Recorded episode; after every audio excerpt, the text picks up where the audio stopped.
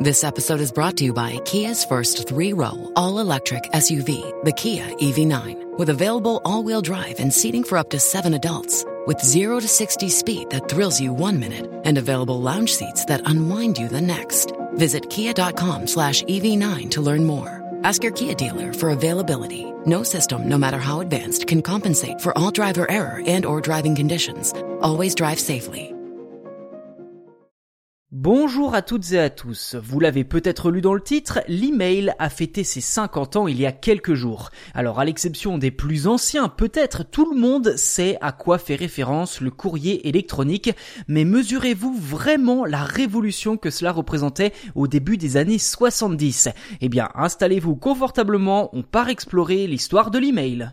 Cette technologie prend racine en 1965, tout du moins ses prémices, soit bien avant la naissance d'Internet. À l'origine, le concept vise à permettre des communications entre les utilisateurs d'ordinateurs connectés en réseau. À cette époque, Ray Tomlinson travaille pour la société Bolt Beranek Newman. C'est notamment l'un des prestataires du département de la défense des États-Unis pour lequel il développe le projet ARPANET, l'ancêtre d'Internet. ARPANET dispose initialement d'une vingtaine d'ordinateurs utilisés par plus de 1000 personnes. Et oui, il faut se souvenir qu'à l'époque, les ordinateurs étaient très chers et servaient à plusieurs personnes à la fois. Mais quand on est pratiquement 50 pour un seul ordinateur, eh bien, il est quand même assez difficile d'envoyer un message au bon interlocuteur. Et c'est justement là qu'intervient Ray Tomlinson.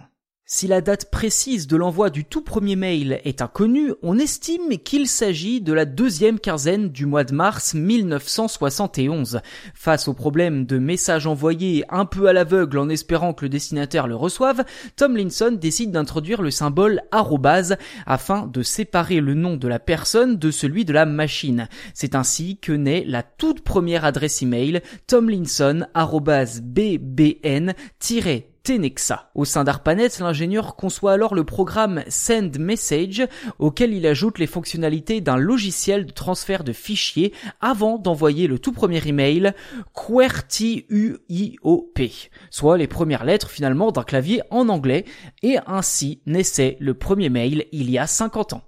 Depuis, cette technologie a carrément changé de dimension. Ainsi, plus de 306 milliards d'emails ont été envoyés en 2020, et ce, chaque jour chaque jour. Et à en croire certains experts, ce chiffre atteindrait les 375 milliards en 2025 quotidiennement, dont près de la moitié serait de la pub et des spams. C'est sans doute le principal fléau de cette technologie. Quoi qu'il en soit, plus de 4 milliards de personnes dans le monde disposaient d'au moins une adresse mail l'an dernier.